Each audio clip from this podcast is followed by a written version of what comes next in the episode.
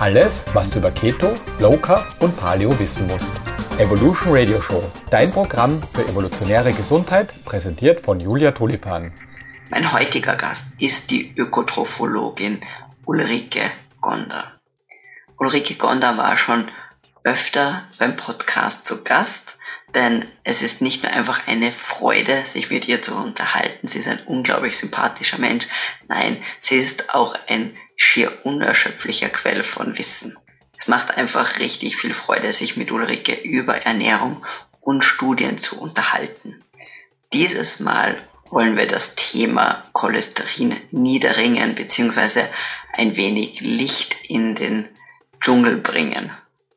Gerade zu diesem Thema herrscht dermaßen viel Halbwissen und Desinformation, dass es ein Graus ist. Hinsichtlich der vielen unterschiedlichen Empfehlungen herrscht selbst bei Ärzten Verwirrung und kein Wunder, dass man sich da als Normalsterblicher dann schon gar nicht auskennt. Das wird sich auf jeden Fall ändern, nachdem du dieses Podcast gehört hast, denn wie schon gesagt, wir bringen Licht ins Dunkel. Wir sprechen über, was ist eigentlich Cholesterin? Was ist der Unterschied zwischen Nahrungscholesterin und Cholesterin im Blut? Gibt es überhaupt sowas wie gutes und böses Cholesterin? Und ist Cholesterin überhaupt ein guter Risikofaktor? Oder gibt es vielleicht andere Aspekte, auf die man unbedingt schauen sollte? Wenn dir die Folge gefallen hat, dann teile sie gerne mit deinen Freunden.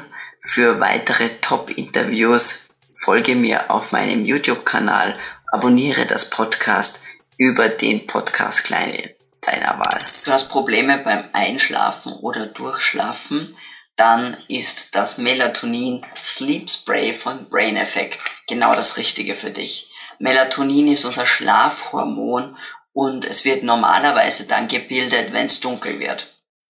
Melatonin hat auch gezeigt, dass es beim Einschlafen und Durchschlafen hilft. Das heißt, brauchst du mal die kleine Notfallhilfe auf deinem Nachttisch, wenn du gar nicht zur Ruhe kommst, dann hilft dir Sleep Spray von Brain Effect. Schau also auf brain-effekt.com vorbei und mit dem Rabattcode KETO20 kannst du 20% Rabatt auf alle Brain Effect Produkte bekommen. Liebe Ulrike, herzlich willkommen sehr. Herzlich willkommen zur Evolution Radio Show. Ja, danke dir für die Einladung. Ja, immer wieder gerne. Ähm, ich freue mich sehr, sehr, dass du heute da bist, weil wir besprechen ein Thema, das ja irgendwie nie alt wird, könnte man sagen. Und man denkt, es ist schon alles gesagt, aber es kommt ja, es wird, ja, es muss immer wieder neu diskutiert werden, und zwar das Thema Cholesterin. Unser, und, und weil Cholesterin ist natürlich immer auch etwas, was quasi einfach mit aufkommt, wenn man über Lower Carb Ernährung spricht, wenn man darüber spricht, Fette vielleicht oder gar tierische Fette zu erhöhen, da sagen ja immer alle, ja, ist ja schön gut, wir nehmen ab und dieses und jenes mag sich verbessern, aber das Cholesterin steigt an und wir fallen sofort tot um. Ja. Und darüber werden wir jetzt ein bisschen reden. Ähm, und wir werden damit anfangen, weil ich denke, nicht jeder weiß, was eigentlich genau Cholesterin ist. Und jetzt, was, was macht Cholesterin eigentlich? Was ist es? Wofür ist es überhaupt gut? Wofür ist es gut? Genau. Also das hat der liebe Gott nicht erfunden, um uns umzubringen, die Natur auch nicht. Cholesterin ist ein Steroid, also eine, eine bestimmte Art von von ähm, Molekülen. Es ist auch kein Fett. Es kommt oft mit Fetten vergesellschaftet vor und wird auch deswegen als Lipid zum Beispiel äh, beschrieben, aber es ist selber kein Fett. Und Cholesterin ist, hm, wenn man es ganz kurz sagen will, eine lebensnotwendige Substanz. Wir brauchen es ganz, ganz, ganz essentiell für jede unserer Körperzellen. Die haben ja alle eine Hülle, eine Zellmembran. Und in diesen Zellmembranen spielt das Cholesterin eine äh, epische Rolle, hätte ich beinahe gesagt. Also es ist extrem wichtig. Es gibt in der Tat angeborene, also äh, äh, ererbte ähm, Störungen der Cholesterinbildung und äh, diese Kinder sind, äh, die, die gehen quasi schon, die kommen gar nicht zur Welt entweder oder sterben ganz bald. Also ein Körper, der nicht in der Lage ist, Cholesterin zu bilden, ist nicht lebensfähig und daran alleine sieht man schon, wie wichtig die Substanz ist. Also jede Zellhülle im Gehirn ganz besonders wichtig. Unser Gehirn verlässt sich auch gar nicht drauf, dass wir genug Eier essen, sondern macht sein Cholesterin selbst. Auch daran kann man schon sehen, dass das Ganze eine Bedeutung hat. Und ähm, in unserem Kopf soll ja die Erregungsleitung schnell passieren und das muss alles zacki zacki gehen. Und dazu sind die langen Zellfortsätze unserer Nervenzellen mit einer bestimmten Schutzhülle umgeben, die sogenannte Myelinschicht. Und die ist zum Beispiel auch extrem cholesterinreich und auch dafür macht das, äh, das Hirn sein Cholesterin selbst. Dann äh, sämtliche Steroidhormone, Cholesterin ein, ein Steroid, äh, ein Steroid vom Molekül her und daraus können dann die Geschlechtshormone, das Aldosteron, also ein, äh, die Hormone der Nebennierenrinde, die zum Beispiel unseren Wasserhaushalt regulieren, den Mineralstoffhaushalt und auch das Vitamin D gebildet werden. Und aus Cholesterin werden Gallensäuren ähm, hergestellt. Übrigens die einzige Möglichkeit für den Körper, Cholesterin auch wieder loszuwerden über die Gallensäuren. Er kann es nicht mal abbauen. Also scheint es so ganz gefährlich nicht zu sein. ja, er wird es nur über die Gallensäuren wieder los und die brauchen wir für die Fettverdauung. Und dann, daran sieht man schon, das sind alles schöne Kreisläufe. Und ähm, also wir essen ungefähr ein halbes Gramm im Durchschnitt, ein halbes Gramm Cholesterin bei einer so einer Mischkost. Ähm, und äh, das ist auch ungefähr, oder ja, auch manche auch ein bisschen mehr, aber ungefähr da liegt auch die Grenze dessen, was der Körper überhaupt aufnehmen kann im Darm von dem, was wir essen. Und mindestens, also ja, mindestens nicht, aber ungefähr doppelt so viel macht unser Körper selbst. Und daran äh, sieht man schon, dass dieses ganze Rumgeeier, hätte ich jetzt beinahe gesagt, was, ich meine mit Ei und Cholesterin und Innereien, ist für die allermeisten Menschen vollkommen uninteressant. Es gibt wie immer Ausnahmen. Es gibt Menschen, die sehr empfindlich auf Nahrungskolesterin reagieren. Das sind aber ist wirklich eine Minderheit.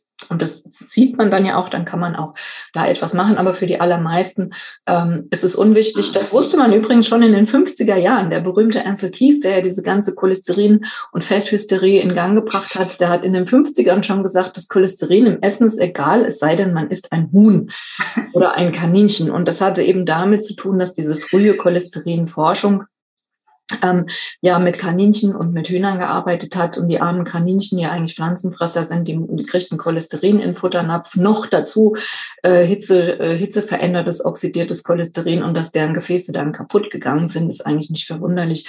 Aber das hat jetzt mit dem menschlichen Eierverzehr oder mit unseren mhm. Frühstücksgewohnheiten nichts zu tun.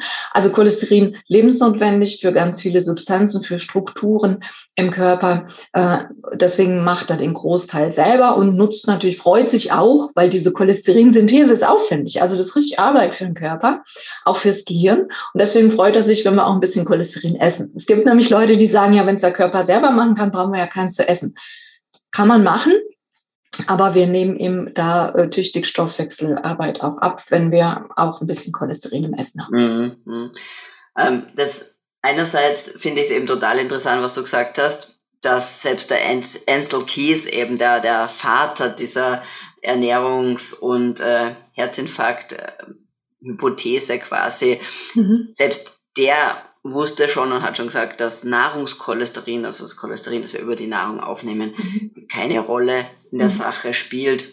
Ähm, und aber das ist ja auch lange, lange Zeit vergessen worden. Mhm. Mittlerweile denke ich, ist das doch wirklich fast überall angekommen, würde man hoffen auf jeden Fall. Und wenn man dir so zuhört, dann denkt man sich, ich meine, das Cholesterin hat wirklich eine ganz, ganz, ganz zentrale Rolle im, in unserem Körper, eine lebenswichtige Rolle.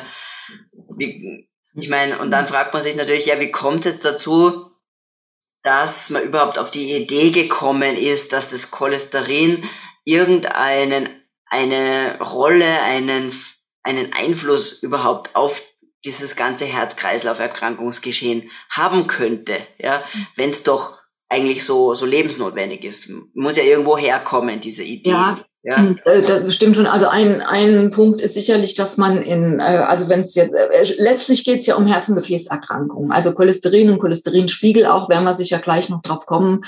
Das eine im Essen, das andere im Blut, sind ja zwei Paar Schuhe. Ähm, und das, das würde ja eigentlich niemanden interessieren, wenn es nicht darum äh, ginge, dass man das eben mit Herz- und Gefäßerkrankungen in Verbindung gebracht hat. Ja, also mit Herzinfarkten in erster Linie. Die äh, sind in den 50er Jahren, vor allen Dingen bei Männern mittleren Alters in den USA, äh, 40er, 50er Jahre hat es enorm zugenommen.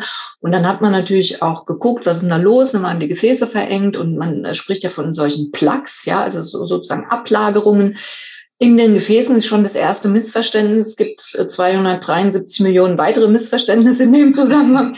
Das erste ist, dass die Ablagerung im Gefäß ist. Nein, sie ist in der Gefäßwand. Ja, also Cholesterin verstopft keine Arterien, Fette auch nicht, sondern es ist etwas, was sich in der Gefäßwand abspielt. Und dann kann natürlich so eine Ablagerung, die kann anwachsen, die kann äh, das Gefäß verengen. Dann gibt es natürlich ein Problem im Herzen, im Gehirn, kann man sich vorstellen, da kommt weniger Blut durch, weniger Sauerstoff, dann haben wir ein Problem. Ähm, und aber eigentlich wird es meistens erst ernst, wenn so ein Plaque, so eine Ablagerung aufreißt. Dann entsteht ein, ein Blutgerinnsel und verstopft unter Umständen das Gefäß und dann hat man eben ein Hirn- oder einen Herzinfarkt. Aber was, was man damals halt gemacht hat, man hat das untersucht und hat auch mal so Sachen aufgeschnitten und hat halt eben festgestellt, dass in diesen Ablagerungen unter anderem Cholesterin sich befindet.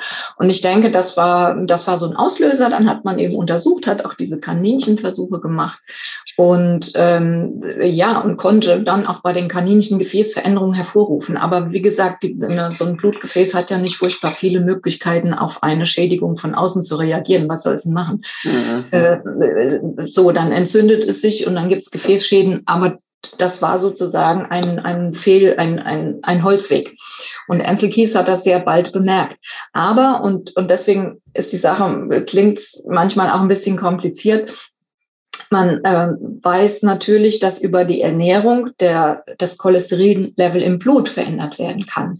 Und das war eigentlich auch der Grund, warum Ansel Keys vom Cholesterin auf die Fette umgestiegen ist, nämlich auf die gesättigten Fettsäuren und auch auf die tierischen Lebensmittel, die werden da ja immer gleich mit verunglimpft. Oh, nichts Missverständnis, auch äh, äh, dass nur die tierischen böse sind, sind sie nicht. Kann man sich ja auch nochmal gucken. Aber dass, äh, dass man eben weg vom Nahrungskolesterin gemerkt hat, es geht eigentlich ums Cholesterin im Körper, es geht ums Cholesterin im Blut. Und, ähm, und so ist dann auch das Nahrungskolesterin so ein bisschen aus dem Fokus geraten. Da es natürlich in tierischen Lebensmitteln immer mit drin ist, ist es immer ein bisschen mitgeschwommen, obwohl es ja sozusagen unschuldig ist. Aber mhm. schlussendlich ist es so, dass wir über die, unter anderem über die Fettzufuhr äh, oder die, ja, haben wir Einfluss auf bestimmte Cholesterinwerte im Blut.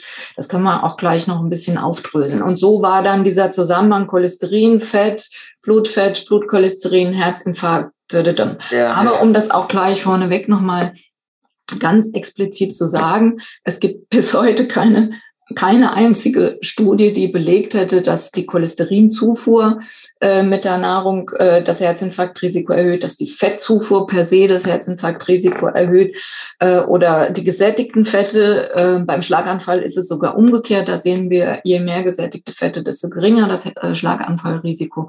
Also das ist alles nie bewiesen worden. Und trotzdem hat es sich so festgefahren. Man nimmt an, die Leute, die das sehr ausführlich beschrieben haben, es gibt tolle Bücher darüber, ähm, die nehmen halt an, nach, also in der Wissenschaft war das von Anfang an umstritten, aber Ansel Keys, von dem wir es schon hatten, der das Ganze ins Rollen gebracht hat, das muss ein sehr charismatischer Mensch gewesen sein. Und der hat eben, der hatte heute, würde man sagen, gute Connection, gute Social Networks. ähm, der hatte einen guten Draht zur Politik. Und nachdem die Politik sich des Themas angenommen hat, äh, die Politiker sagen dann, ja, wir können ja nicht hier die wissenschaftlichen Diskussionen abwarten, wir müssen was tun. Und dann gab es eben die ersten Ernährungsempfehlungen in den USA, die sind später auch weltweit übernommen worden. Und da wurde eben immer zunächst auch noch aufs Cholesterin gehackt und auf die Fette, auf die gesättigten Fette. Das Cholesterin ist mittlerweile in den USA raus, bei uns noch immer nicht. Also das geht seit 40 Jahren so hin und her. Dabei sind eigentlich die Grundlagen schon lange klar. Ja. Was ich total interessant finde in der ganzen Diskussion, eigentlich, wenn man es ein bisschen so quasi runterbricht, ähm, du hast das eh kurz angesprochen, ähm, Verletzungen in der Gefäßwand potenziell, ja. ja, und dass es ja sehr viel mit Entzündung eben zu tun hat. Und meine, eine Überlegung, die man sich ja stellen kann, ist, wir wissen, dass Rauchen ein ein enormes, ein, also ein das Risiko, der, mhm. der Risikofaktor quasi ist, der für Herz-Kreislauf-Erkrankungen und eigentlich ist so eine Zigarette ist ja super low Fett, ja, also da ist ja kein Fett drinnen. Das heißt, man könnte, man ja auch nicht. könnte jetzt sagen, okay, ähm, was ist da der gemeinsame Nenner? Und wir wissen natürlich, dass Rauchen Entzündung fördert, ja, mhm. und somit ist, ist auf der einen Seite wohl klar, dass Entzündungsprozesse eine, eine ganz, ganz eine klare ganz große, Rolle spielen. Eine ja. ganz große Rolle, wobei man das eigentlich erst so seit ein paar Jahren auf dem Schirm hat. Und auch, ob, ob so ein Plaque aufreißt, äh, hat auch mit Entzündung zu tun. Warum entsteht überhaupt so ein Plug? Also warum lagert sich etwas in der Gefäßwand ab? So ein Plug entsteht ja, weil da irgendwas hängen bleibt, eben zum Beispiel die cholesterintragenden Partikel, die bleiben da hängen. Aber ist daran das Cholesterin schuld? Nein. Also mhm. je mehr wir forschen, desto mehr sehen wir eigentlich nicht. Und dann werden eben Immunzellen angelockt. Und ja, wann kommen die, wenn Entzündungen sind? Die fördern auch Selbstentzündungen, weil sie ja möglicherweise denken, dass da Krankheitserreger bekämpft werden müssen. Kann auch sein. Auch Infektionen können ja ähm, zu Herz- und Gefäßschäden kommen. Also es gibt eine Fülle an Sachen, auch unser moderner Lebensstil, viel Stress, wenig Schlaf, falsches Licht, Überernährung, alles das fördert natürlich auch Entzündung. Und wenn ich jetzt jemand äh, habe, der sich aus welchem Grund auch immer überernährt im Sinne von zu viel isst, und vielleicht auch keinen Stressabbau, nicht genug Schlaf hat, dann habe ich natürlich ein Entzündungsgeschehen und dann finde ich da vielleicht dann auch einen hohen Fettkonsum. Aber das ist wirklich im Grunde nur ein Nebenkriegsschauplatz.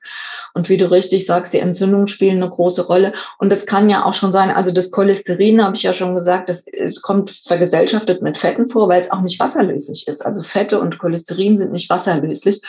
Und die könnten ja im Blut überhaupt nicht transportiert werden, äh, wenn sie nicht irgendwie verpackt würden. Und, und das ist ein ganz entscheidender Punkt, das, was wir auch immer so hören, LDL und HDL und, und was es alles gibt, das sind im Grunde genommen Taxis für fettlösliche Substanzen im Blut. Sonst würden die nämlich alle wie die Fettaugen auf der Suppe oben schwimmen. Das heißt, alles, was, was fettig und fettlöslich und fettaffin ist, muss der Körper irgendwie verpacken, damit es überhaupt überall hin transportiert werden kann. Und da hat er eine ganze Reihe Reihe an, an äh, Strukturen, und äh, nur so können, äh, können die Cholesterine und Fette überhaupt transportiert werden. Und auf dem Weg durch den Körper oder wenn ich schlechte Fettqualität esse, dann kann ja schon das Fett ranzig sein oder, oder hitzegeschädigt sein oder Transfett sein oder das Cholesterin, sprühgetrocknete Produkte zum Beispiel, Milchprodukte oder, oder äh, Käseprodukte. Da ist schon das Cholesterin oxidiert. Und wenn das dann im Blut herumtransportiert wird und in die Gefäßwand gelangt, dann habe ich dort auch schon einen Auslöser für eine Störung. Mhm. Hoher Blutdruck. Ja, äh, die, die Ablagerungen entstehen ja an bestimmten Stellen im, im Gefäß. Und das ist zum Beispiel oft so, wo große Verwirbelungen sind, ja, wo die Gefäßwand besonderen äh, Scherkräften ausgesetzt ist. Also es können auch ganz mechanische Sachen sein. Das Rauchen, was du schon gesagt hast. Auch zu viel Sport. Also wer, wer, wer sich immer übertrainiert und, und erschöpft hat, dann viel äh, freie Radikale, auch Substanzen, die die Gefäße angreifen können. Mhm. Also ich glaube auch, dass es da ganz viele Auslöser gibt. Und dann kommt das Cholesterin dahin, weil es im Blut herumschwimmt, ähm, mit seinen, in seinen Taxis sozusagen. Und es gibt äh, durchaus plausibel auch ähm, die Hypothese von Uffe Ravenskopf, da sagt er, es ist kein Wunder, dass wir an Stellen der Gefäßschädigung vermehrt auch Cholesterin finden. Das ist wie das Pflaster für das Gefäß. Das hilft sozusagen dem Gefäß, äh, sich zu reparieren, zu regenerieren. Und, ähm, und deswegen finden wir manchmal Korrelationen zu verschiedenen Cholesterinwerten, ja. Aber das ist eben nicht die Ursache. Ich meine, man findet auch Korrelationen zwischen Feuerwehrautos und brennenden Häusern, aber wir würden ja jetzt nicht sagen, das Feuerwehrauto äh, führt dazu, dass das Haus brennt. Mhm. Ähm, deswegen muss man immer äh, sehr aufpassen. Äh, das ist ja Storchenstatistik, ähm, äh, die Störche in Norddeutschland und die Geburtenrate, die zurückging. Das sind Korrelationen, aber was jetzt Ursache und Wirkung ist, ist damit eben noch lange nicht gesagt. Genau, genau. Was, natürlich, was eben auch, mhm. auch ähm, da ein Punkt ist, der bei Entzündung auftritt, weil du immer auch sagst, dass, dass äh, Cholesterinpartikel potenziell in die Gefäßwand eindringen. Ja? Mhm. Und es gibt ja jetzt mittlerweile kennt man ja den Begriff Leaky Gut, also den durchlässigen Darm, ja. Mhm. Aber es gibt jede ähm, Zellbarriere, jede Zellwand kann durchlässig werden, ja. Und Entzündung macht auch die Arterien waren durchlässig und da können dann Partikel eindringen, vor allem Partikel, die vielleicht schon wie du sagst, oxidiert sind, die schon geschädigte Fette mit sich herumtragen und das mhm. ist dann so ein richtiger Teufelskreis, der da entsteht. Wir haben die Entzündung, Cholesterin kommt, mhm. versucht es zu heilen oder äh, abzudecken, quasi zu schützen.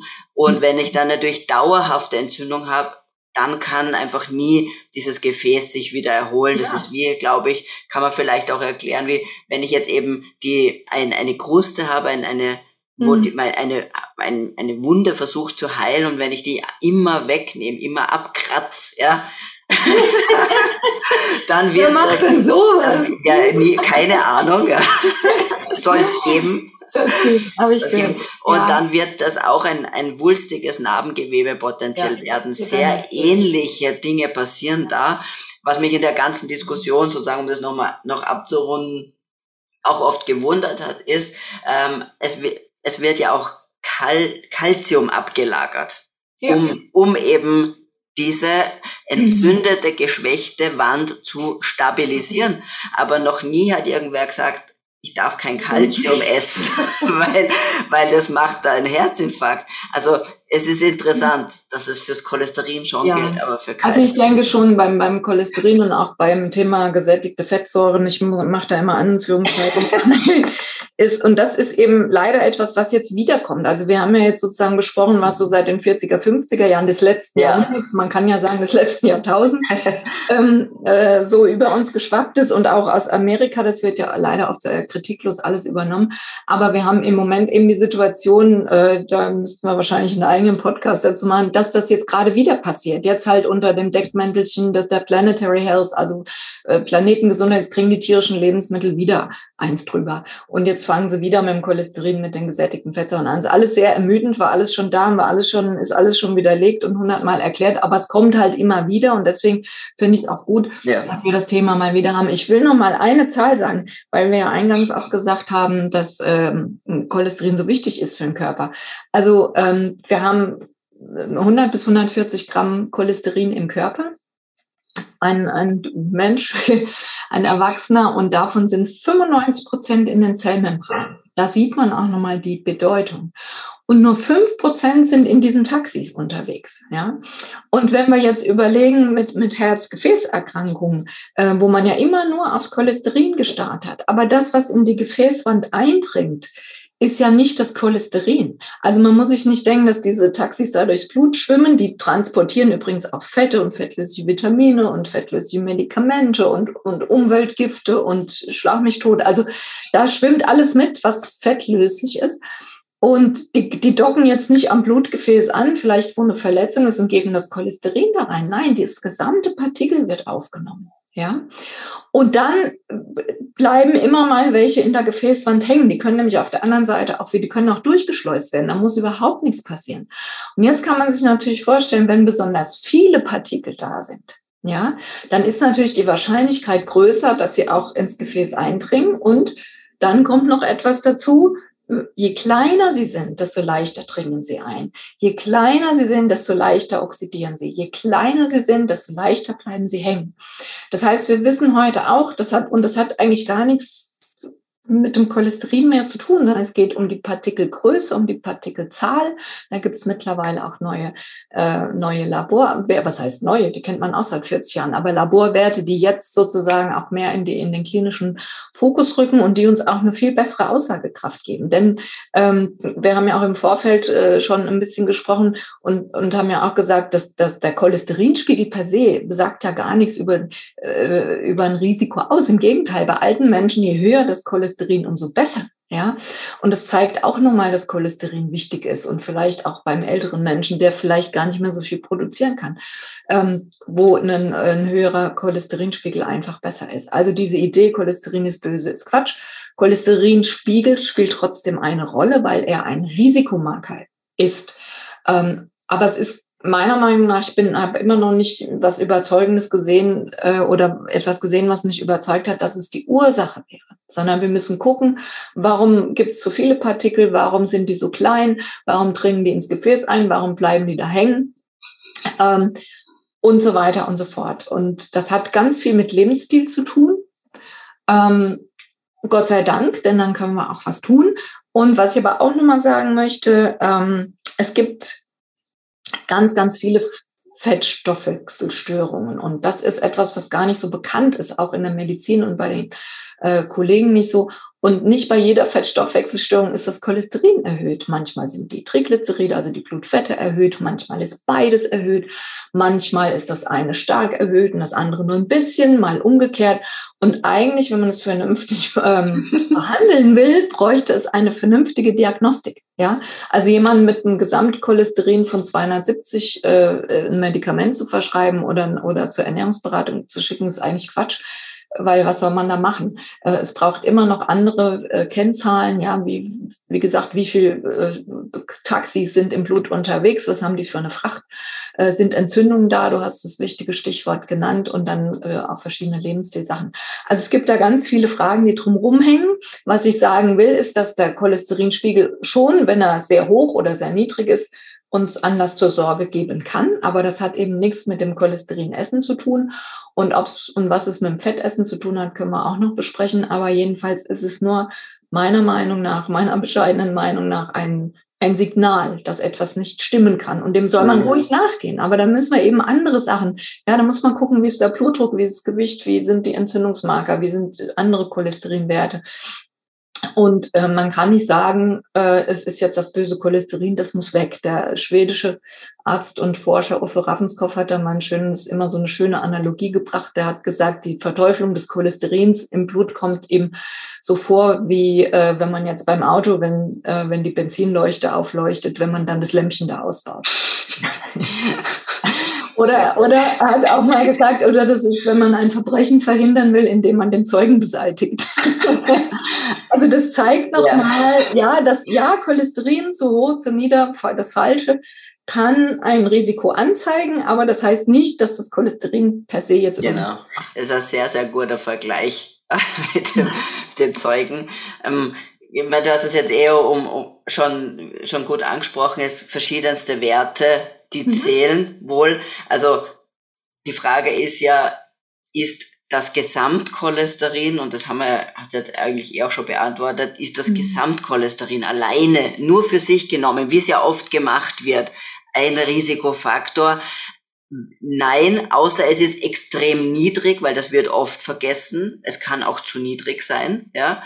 ja äh, oder wirklich extrem hoch und extrem ja. hoch ist halt nicht 270 oder 300, ja. sondern von mir auf 500 oder irgendwas. Ja, genau. genau. Also und dann ist immer wichtig, also bei allen ähm, Parametern oder, oder Werten, die wir jetzt auch noch besprechen, eine ganz entscheidende Frage ist, ähm, gab es in der Familie äh, frühzeitig Herz-Kreislauf-Erkrankungen? Ja, also die Mediziner sagen da die Familienanamnese, ja, oder die, die, äh, ja, wenn, wenn Verwandte, nähere Verwandte, Eltern, Geschwister ähm, frühen Herzinfarkt hatten oder Arteriosklerose hatten oder einen Schlaganfall hatten, dann ähm, ist es ganz besonders wichtig, ähm, die Werte zu, zu kennen. Ja, es gibt nämlich ererbte äh, Störungen, also dieses äh, das Cholesterin und auch die Taxis und die Fette, die müssen ja auch, um von Zellen aufgenommen zu werden, müssen die, die brauchen einen Rezeptor. Die müssen andocken und dann müssen die aufgenommen werden. Und es gibt ererbte Störungen der Rezeptoren. Da kann man nichts dafür. Das hat dann auch mit, mit Lebensstil manchmal gar nichts zu tun. Es gibt seltene ererbte Fettstoffwechselstörungen, da kann keiner was dafür. Und da muss man froh sein, wenn es ein Medikament oder irgendwas gibt. Das kann ganz schlanke sportliche Leute treffen. Deswegen ist immer die Frage nach der Familienanamnese so wichtig. Wenn einer ganz gute Werte hat und sportlich und schlank ist, oder es geht nur ein Wert irgendwie aus dem Ruder, dann ist es immer lohnend zu gucken, ist da noch was? Haben die eine Familien, familiäre Belastung eben äh, mit solchen Krankheiten? Mhm. Und das kann so weit gehen, dass Leute zu einer Art Blutwäsche müssen, weil sie so exorbitant hohe Werte haben, nicht weil das Cholesterin böse ist, sondern weil ihr Körper es nicht aufnehmen kann in die Zellen, weil er es nicht verwerten kann. Das, äh, das ist dann einfach Schicksal und da muss man froh sein, wenn es solche Therapien gibt. Genau, genau. Ist mhm. aber eben selten ja. So, genau. Solche, diese, diese angebauten, diese Stoffwechselerkrankungen. Genau. Die, die häufigsten genau. Stoffwechselstörungen heute sind auch gar nicht das hohe Cholesterin. Es ist meistens ein hohe Triglyceride, also hohe Fettwerte und niedriges HDL-Cholesterin. Ja? ja? Das erhöhte LDL, das sogenannte Böse, was natürlich auch nicht böse ist, ähm, äh, das ist gar nicht so häufig. Ja, oder mhm. dass es extrem hoch ist. Und deswegen ja. ist immer wichtig, ähm, wenn da irgendwas ist, sei es in der Familie oder irgendwelche Werte laufen aus dem Ruder, dass man sich wirklich jemanden sucht, der, der dann auch eine gute Diagnostik macht, weil danach entscheidet sich die Therapie. Ich muss ja jemanden, der viel Blutfett hat, dem muss ich was anderes empfehlen als jemand, der jetzt vielleicht erblich bedingt äh, hohe LDL-Cholesterinwerte hat. Und vielleicht ein Wort noch zu dem Gut und Böse. Also es hat sich ja jetzt rumgesprochen, das LDL-Cholesterin ist das Böse. Das, und das HDL ist das Gute, weil es das Cholesterin in die andere Richtung transportiert. Das ist natürlich höherer Blödsinn. Ähm, das Cholesterin ist immer dasselbe. Es sitzt nur in einem anderen Taxi. Und äh, das, das ist wirklich eigentlich an Absurdität nicht zu übertreffen. Also das Cholesterin ist immer das gleiche. Es wird nur in andere Richtungen transportiert. Und ja, das HDL äh, die HDL-Taxis sozusagen, die können ähm, Cholesterin aus der Gefäßwand aufnehmen, können zur Leber zurücktransportieren, wo es abgebaut wird. Aber auch die LDL, die angeblich Bösen, für die gibt's ja auch Rezeptoren an der Leber, die werden da auch aufgenommen und dann wird ihr Cholesterin äh, umgebaut oder woanders hingeschoben oder wiederverwertet oder so. Also die Idee, dass nur HDL Cholesterin zur Leber bringt und deswegen gut und das andere böse ist, ist ja ja. Es ist halt immer viel, doch etwas differenzierter. Ja, naja, das sind immer die einfachen Bilder. Also das ja, ja. ist natürlich auch äh, schick, wenn man ein einfaches äh, äh, ja. Bild äh, nehmen kann, auch um es den Leuten so äh, näher zu bringen. Das Blöde ist natürlich, wenn, wenn sich das mal breit getreten hat und die Leute haben das gehört und denken, und dann ist es halt auch nicht mehr so einfach. Mhm. Mhm. Genau. Also wir können jetzt nochmal kurz zusammenfassen. Auch wichtig ist einfach auch nochmal festzuhalten, mhm. äh, das Gesamtcholesterin nur für sich genommen ist eigentlich ein relativ, ja, nicht aussagekräftiger Risikofaktor. Ich mhm. muss mir andere Werte anschauen, ja. Mhm. Und du hast immer, hast äh, jetzt schon mal angesprochen, das, ähm, LDL und HDL. Das LDL, das HDL. Mhm ähm, die, die, die Triglyceride und mhm. das sind ja ganz, eigentlich ganz einfache Werte, die ja fast, fast immer in, in so einem Blutbild mit dabei sind, die muss man oh. nicht, äh, ja, sollten, äh, die sollten eigentlich Standard sein. Ähm, interessant ist ja zum Beispiel, dass man noch ähm, mhm. auch festhalten kann, dass zum Beispiel das LDL, auf das ja so viel Wert gelegt wird, in den meisten Fällen gar nicht wirklich gemessen wird, sondern berechnet, ja, nach einer uralt Formel aus den 1970er Jahren. Ähm, mhm. und, und das wissen viele gar nicht, nicht mal Ärzte wissen das, dass das berechnet wird. Und spannend ist halt, dass dieser, dieser Algorithmus oder diese, diese, ist eigentlich kein Algorithmus wirklich, sondern eine sehr einfache Formel, dass mhm. die das LDL überschätzt, wenn ich sehr niedrige Triglyceride habe. Das heißt, es kommt ein höherer Wert raus, als ich, wenn mhm. ich es messen würde. Äh, was man weiß ist zum Beispiel, also dass auch sehr hohe Triglyceride dieses, dieses Ergebnis verfälschen, das wissen die Ärzte, aber die andere Richtung, dass das auch bei niedrigen Triglycerid, mhm. also alles unter 80, ähm, das, das verfälscht, ja. Und das finde ich dann auch schade natürlich. Und das sollte man, finde ich, wirklich wissen, dass so ein Wert, an dem auch potenziell eine medikamentöse Therapie festgemacht wird, mhm. dass der auch wirklich gemessen ist und nicht einfach nach einer uralten Formel berechnet ist. Weil es genau. gibt bessere Formeln, ja, und ist trotzdem sehr fehleranfällig, wie du schon sagst, je nachdem, ja. wie, hoch die Triglyceride sind. Und ähm, ja, und dann ist immer die, die Kostenfrage und dies und das. Aber ich, ich frage mich dann auch immer, dann, dann kriegen Leute Medikamente, die sie ja potenziell oder äh, ja ein Leben lang einnehmen sollen. Das kostet ja auch Geld. Also mache ich doch lieber vorneweg, also ich sage das jetzt so, aber mache ich doch lieber vorneweg eine gescheite Diagnostik, um überhaupt festzustellen, braucht der oder die Patientin was und was, was brauchen sie. Und äh, nur was du jetzt sagst, also wir wissen ja, dass das LDL zum Beispiel, und das trifft eigentlich für alle Cholesterin-Taxis, nenne ich jetzt mal, ähm, zu, dass die in verschiedenen Größen daherkommen. Ja, und äh, schon die Größe spielt eine Rolle äh, für die Fähigkeit oder die Wahrscheinlichkeit, dass so ein, ein Taxi, ein, ein Partikel, die heißen Lipoproteine übrigens, dass äh, die ins Gefäß eindringen und, und auch dort hängen bleiben. Ja, also wie gesagt, die kleineren, die, die dringen eher ein, die oxidieren eher, die bleiben eher hängen. Ähm, und das ist aber nur, nur ein, ein Faktor. Aber wir wissen heute auch, dass man über die Ernährung die Anzahl und die Größe und die Zusammensetzung der Partikel verändern kann. Und das sind eigentlich ganz spannende Dinge und dann könnte man viel gezielter auch äh, äh den Menschen helfen. Aber oft heißt es nur Cholesterin hoch, fettarm essen. Wobei im Übrigen auch, auch die letzten 20, 30 Jahre, wer das ernsthaft betrieben hat, also eine fettarme Ernährung, so wie es immer gesagt wird, ist eigentlich bei fast gar keiner Fettstoffwechselstörung indiziert. Weil je fettärmer ich esse und je mehr Kohlenhydrate, desto schlechter werden mir die Lipidwerte. Und das weiß man seit 100 Jahren. Also dieser Reflex, Cholesterin hoch, kein Ei und kein Fett essen, ähm, ist, war eigentlich schon immer Humbug. Ähm, und, und es geistert immer noch so durch die Köpfe. Ja, die, die klassische Diät, die empfohlen wurde, wurde, also ganz früh hat man mal fettarm empfohlen, hat aber gesehen, das funktioniert nicht, weil am Ende des Tages wollen wir ja weniger Herzinfarkte haben. Das hat es aber noch nie gebracht, die fettarme Ernährung. So, und dann äh, ist man eben auch schon ein bisschen klüger geworden und gesagt, wir wollen eine Fettmodifikation. Und damit kann man natürlich auch, äh, weiß ich, es gibt diese klassischen Studien, da wird dann Kokosöl mit Sonnenblumenöl verglichen. Ja, und natürlich, das ist, das ist so logisch wie sonst was. Wenn ich äh, statt Sonnenblumenöl Kokosöl esse, dann steigt das Cholesterin an, zumindest vorübergehend. Wenn ich es umgekehrt mache, sinkt es wieder. Aber was sagt mir das? Nix. Null Komma nix. Entscheidend ist doch am Ende, ob einer einen Herzinfarkt kriegt oder nicht. Ja, und da gibt's auch schon schöne Studien mit äh, Patienten mit Arteriosklerose, die über zwei Jahre beobachtet wurden. Die haben, da gab's überhaupt keine Risikoveränderung. Das heißt, auch die Idee, dass jede Veränderung im Cholesterin, im LDL, Cholesterin, im HDL, Cholesterin sich jetzt gleich übersetzt in, in ein vermindertes oder erhöhtes Risiko, ist auch sehr weit hergeholt. Mhm. Ja, natürlich sind das Marker, die wir im Auge haben und wo auch ein Verlauf aussagekräftig ist. Aber man muss auch bedenken, wir haben ja eingangs gesagt, der Körper macht äh, viel Cholesterin selbst. Wenn ich jetzt ab morgen mehr Eier esse, dann dauert das äh, eine kleine Weile. Da kann auch mein Cholesterin mal ansteigen. Aber dann merkt ja meine Leber, hoppla, hier gibt's mehr Eier. Jetzt brauche ich nicht mehr so viel Cholesterin machen. Und dann reduziert sie die Eigensynthese wieder.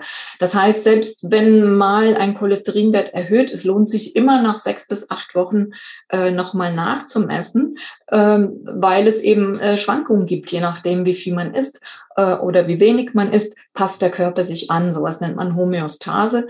Äh, das heißt, der Körper reagiert ganz flexibel. Und ähm, vielleicht auch noch ein Hinweis, wenn man, wenn man jetzt äh, hohe Blutfettwerte reduziert, dazu ist es ganz wichtig, die Kohlenhydrate zu reduzieren, nicht die Fette. Das wäre ganz falsch bei zu hohen Blutfetten. Da sieht man auch wieder das Fett auf dem Teller und Fett in, im Blut was anderes ist. Also wenn die Blutfette zu hoch sind, dann muss man die Kohlenhydrate reduzieren.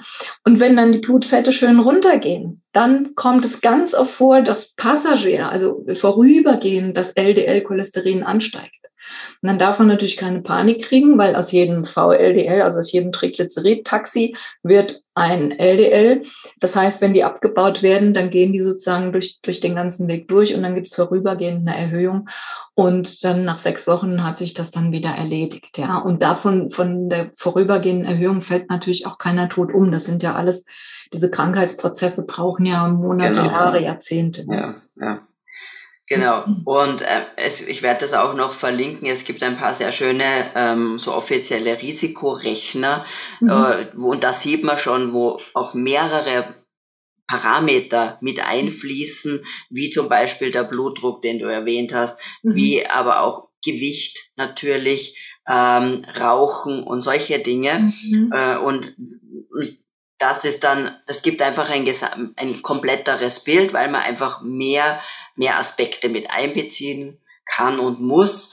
Äh, und wie gesagt, die Triglyceride, die sollte noch jedes Labor hinbekommen. Die Partikelgröße, wie du angesprochen hast, das ist schon vielleicht ein bisschen schwieriger zu bekommen. Ähm, das macht da muss man schon ein bisschen suchen, um da, da ein Labor zu finden, der ja. das macht. Aber die genau. gerade Triglyceride, also mhm. die Fette wirklich im Blut, die lassen sich sehr, sehr gut bestimmen. Entzündungen, Fette und Entzündungen ja. ähm, äh, kann man bestimmen. Ich will noch was zu diesem, ähm, zu der Partikelgröße sagen. Ähm, warum ist das wichtig? Also wir haben schon gesagt, die Kleinen sind einfach problematischer, weil sie mehr anrichten können. Ähm, und da sehen wir auch nochmal, dass ein, ein ähm, ich sage jetzt mal LDL-Cholesterinspiegel uns auch nicht sehr viel sagt. Denn dieses bei, bei oder ich sag mal so, bei gleichem LDL-Wert, sagen wir mal zwei Personen mit einem LDL-Cholesterin von 100, da kann der eine große LDL-Taxis haben, ja, äh, Cholesterin-Taxis, große, fluffige, ähm, und der andere viele kleine. Und ähm, daran sieht man schon, also die gleiche Menge Cholesterin kann in vielen großen Taxis, muss man sich ein Großraumtaxi vorstellen, transportiert werden oder in vielen kleinen Taxis. Und das macht einen großen Unterschied fürs, fürs Gefäßrisiko. Ja, und ähm, also deswegen ist die Partikelgröße spielt eine Rolle, aber es gibt noch einen auch gar nicht neuen Wert, aber es gibt einen Wert, der jetzt erst in die Leitlinien gekommen ist, obwohl man das eigentlich auch seit 40 Jahren schon kennt und weiß und vor allen Dingen sehr genau messen kann. Du hast ja schon gesagt, dass das LDL-Cholesterin in der Regel berechnet wurde und eben von vielerlei Dingen abhängt. Ähm, es gibt das ApoB heißt das, Apoprotein B, also diese Cholesterin-Taxis, die äh, funktionieren deswegen, weil die ähm, eine Protein, eine Eiweißkomponente haben und, ähm, es ist sozusagen ein, ein Eiweißpartikel und im Inneren werden diese fettlöslichen Sachen transportiert, die Cholesterine und die Fette und so weiter.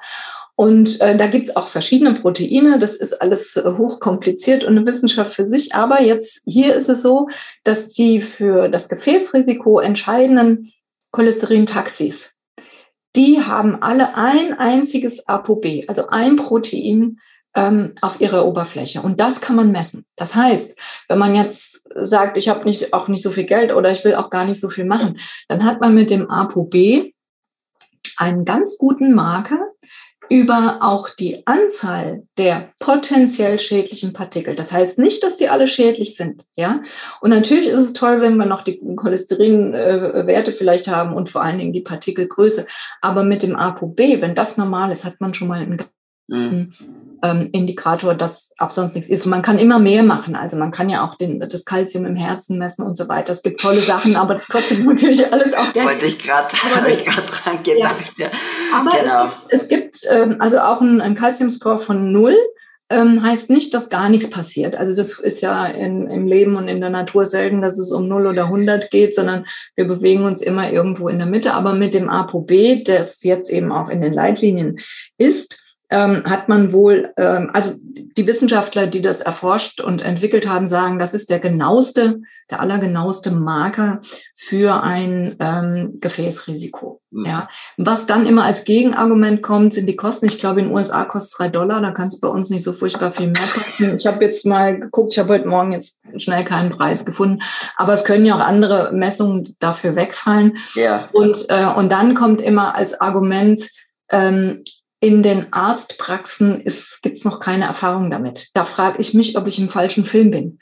Also ich meine, äh, die machen, äh, äh, was weiß ich, bildgebende Verfahren, die machen die dollsten Sachen in den Arztpraxen äh, und dann sollen die nicht in der Lage sein, von LDL-Cholesterin auf ApoB umzustellen. Also dafür habe ich kein, ich glaube auch nicht, dass die Ärzte und die Arztpraxen so doof sind. Aber das wird einfach immer wieder vorgebracht. Dabei frage ich mich, wenn es einen Parameter gibt, der leicht zu messen ist, der vor allem ja. akkurat zu messen ist, der nicht von anderen Parametern noch abhängt ähm, und der mir ein, eine gute erste Risikoeinschätzung im Gegensatz zu allen anderen bringt, warum wird der dann nicht einfach übernommen? Punkt. Das ist sehr interessant, ja. Ja, ich hoffe, dass da viele jetzt das mitnehmen und sagen, weil mehr als 30 oder 50 Euro kann der Wert nicht kosten. ja. Und mal, den bestimme ich ja nicht alle drei Tage, ja, sondern das macht genau. man mal und schaut, was los ist. Ähm, und das kann, kann man sich wirklich leisten. Genau. Ähm, Wir müssen noch auf die Ernährung kommen. ja. ja. ja, da wollte ich jetzt hin. Mhm. Wir haben natürlich einen, einen Einfluss der Ernährung ja. auf die Blutfette. Das, das kann man, ja, das, das, sie beeinf man kann es beeinflussen. Ja. Ähm, du hast ja schon ein paar immer wieder gesagt, natürlich kohlenhydratreich, das treibt die Triglyceride, die, die Fette wirklich im Blut hoch. Ähm, mhm. Es kann natürlich kurzfristig die, die äh, Cholesterinaufnahme kurzfristig auch zu einer Ansteig vom Cholesterin im Blut ähm, führen, weil der ja der Körper nicht sofort gegenreguliert. Ja, solche Prozesse dauern ja länger. Ähm, und dann ist natürlich auch die Frage immer, ist es relevant? Ja, aber ja, und, und also mir geht's so und ich denke auch den meisten Verbrauchern und Patienten, Patientinnen wird so gehen. Am Ende will ich ja wissen, ist mein Herzinfarktrisiko niedriger genau, also genau. geringer oder mein Schlaganfallrisiko oder bleibe ich gesund, kriege ich Demenz. Und wenn wir mal äh, gucken, also ist, wie gesagt, man kann mit der mit dem Austausch der Fette kann man äh, die LDL-Werte verändern. Ja, wenn ich mehr Pflanzenöl esse und weniger Butter, dann kann mein LDL sinken. Die Frage ist, ob sich das übersetzt in ein verringertes Herzinfarktrisiko. Das wissen wir nicht, beziehungsweise haben wir keine keine Evidenz dafür. Was kann man tun, wenn das Cholesterin sehr hoch ist? Ähm, kann man ja positiv argumentieren, was kann ich denn essen? Also zum Beispiel gute Fette, Olivenöl, äh, etwa Nüsse, fettreiche Lebensmittel, also alles nicht fettarm, ja. Äh, ballaststoffreiche, also Gemüse, äh, Salate, Pilze, ballaststoffreiche Lebensmittel, die tragen alle dazu bei, zum Beispiel das Cholesterin zu senken. Was mache ich, wenn die Triglyceride hoch sind? Auf jeden Fall die Kohlenhydrate reduzieren. Nicht zu viel Alkohol trinken, ist leider so. Alkohol und Kohlenhydrate sind die beiden wichtigsten Sachen, die die Triglyceride in die Höhe treiben. Ähm, äh, die marinen langkettigen Fettsäuren, DHA und EPA, also gerade Fettsäuren, ganz wichtig, um die Blutfette zu senken. Also vielleicht ist das für manche Leute ähm, äh, äh, komisch, äh, aber das sind ganz hochwirksame Substanzen, die tief in den Stoffwechsel eingreifen und eben die Triglyceride senken. Und die Triglyceride in den in den Taxis, die schwimmen ja mit dem äh, Cholesterin. Wir wissen heute tatsächlich, dass die Triglyceride wahrscheinlich viel gefährlicher sind als das Cholesterin in den neueren Studien zeigen, dass je cholesterinärmer die Partikel sind, die in die Gefäßwand gehen. Also je weniger Cholesterin in so einem Taxi schwimmt, das sich in die Gefäßwand verirrt und dort hängen bleibt. Und je mehr Fett, je mehr Triglycerid drin hängt, ähm, desto atherogener ist es. Ja, das heißt also, dieser Tanz um das Cholesterin, der dreht sich eigentlich gerade um. Es sind die triglyceridreichen Lipidpartikel, äh, äh, die Lipide, in den Partikeln, die, äh, die das Risiko erhöhen. Also wir haben sozusagen die Partikelzahl, die Partikelgröße, die Zusammensetzung und haben eben als neuen Parameter gute Näherung äh, das ApoB. So, was kann man machen? Fettarmstudien sind gemacht worden, haben in der Regel keinen oder nicht den erwünschten Effekt gebracht. Dann äh, gibt es die Predimed-Studie, Mittelmeerkost, ja, mehr Olivenöl, mehr Nüsse deutlich weniger Herzinfarkte, zum Beispiel auch viele andere Erkrankungen. Wir wissen regelmäßiger Nusskonsum. Das heißt jetzt nicht die Nüsse zusätzlich nach dem Abendbrot und dann noch schön zunehmen. Nein, Gewichtsabnahme ist auch wichtig oder Erhalt eines normalen Gewichts äh, kann man viel machen. Ähm, wie kriege ich das ApoB runter, wenn das so ein wichtiger Marker ist? Ja, da gibt es verschiedene Möglichkeiten Es ist immer eine, also wenn jemand übergewichtig ist, eine gesunde Gewichtsabnahme, also ein Körperfettabbau immer ähm, wichtig. Das, es können verschiedene Nährstoffkombinationen sein, aber eine, ähm, eine Mittelmeerkost oder eine auch kohlenhydratreduzierte Ernährung hat immer den Vorteil, dass sich die ganzen Blutlipide in der Regel verbessern ohne dass ich abnehmen muss. Ja, abnehmen ist ja schön und gut, das wollen alle, aber das ist ja nun mal nicht so einfach. Und äh, und auch jemand, der nicht abnehmen kann, aus welchem Grund auch immer, für den gibt's eben auch mit der Low Carb, mit der Kohlenhydratreduzierten Ernährung oder mit einer äh, klassischen Mittelmeerernährung, die ist ja auch nicht fettarm, ähm, und das ist eben nicht Pizza, Pizza, Patze, Pizza, Pizza und Pizza, Pizza und Pasta, ähm, sondern eben viel Gemüse, Fisch, Olivenöl, Nüsse und so weiter und gerne auch äh, ein bisschen Fleisch, alles gut. Ähm, damit sehen wir einfach die guten Effekte auf den Stoffwechsel und wir haben die sogenannten harten Endpunkte reduziert. Und wir haben sogar äh, die ersten Studien, die zeigen, also wenn wir an Virtual Health denken, bei Diabetikern, ketogene Ernährung 30 Gramm Kohlenhydrate, ja, die DGE sagt 300 Gramm, also ein Zehntel dessen, was vielen noch empfohlen wird, ähm, wo sich, wo die Leute super abnehmen ohne Hunger, wo ihr Diabetes zurückgeht, wo sich sämtliche Lipidwerte verbessern, ja, obwohl sie keine Kohlenhydrate und viel mehr Fett essen. Und da ist zum Beispiel auch das ApoB zurückgegangen. Der Ronald Krauss hat schon 2006 publiziert mit einer kohlenhydratreduzierten Ernährung unter 26 Prozent ähm, der Kalorien, also weniger als die Hälfte dessen, was die DGE empfiehlt, sinkt das ApoB am stärksten.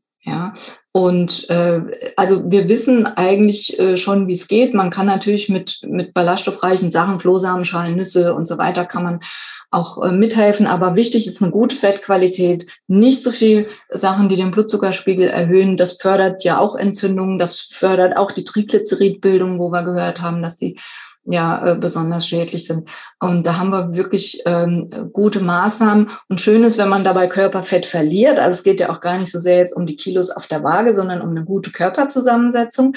Und selbst wenn das nicht gelingt, haben wir über diese Ernährungsmaßnahmen äh, ähm, die Möglichkeit, den Menschen trotzdem zu helfen. Also dass sie auch ohne Gewichtsabnahme ihren Stoffwechsel verbessern können und darüber dann ihr Krankheitsrisiko tatsächlich senken können. Und was für mich im, am Ende des Tages ganz wichtig ist, schmeckt ja auch gut. Ein bisschen mehr Fett, gute Qualität und keiner muss mir das Ei oder das Stückchen Fleisch ähm, verderben, was ich gerne esse oder Fisch, fetter Fisch sind ja eigentlich die fettreichen Lebensmittel, die hier besonders wichtig sind. Genau, genau. Sehr schön zusammengefasst. Und ganz, und wenn man es wieder auch evolutionär betrachtet, muss ich auch fragen, ähm, wenn uns das, wenn uns die tierischen Fette umbringen, dann würde man heute nicht da sitzen, glaube ich. Naja, die sind ja unserem, unserer Körperzusammensetzung am nächsten. Also ne, ja. äh, Schwein ähm, und ähnliches ist ja unserer Zusammensetzung am nächsten. Man muss ja auch kein Fleisch essen. Das soll jeder machen, wie er will. Aber was mich im Moment extrem stört, ist eben, dass die tierischen Lebensmittel, die ja extrem nährstoff dicht sind, die einfach eine tolle Nahrungsqualität haben, eben auch in kleiner Menge. Ja, ich kann meinen Eiweißbedarf auch mit Hülsenfrüchten decken, aber dann muss ich 400 Gramm essen, haben irrsinnig viele, irrsinnig viele Kalorien und die Pupserei und das habe ich halt bei Fleisch mit kleiner Menge und ich habe eine super Kombination.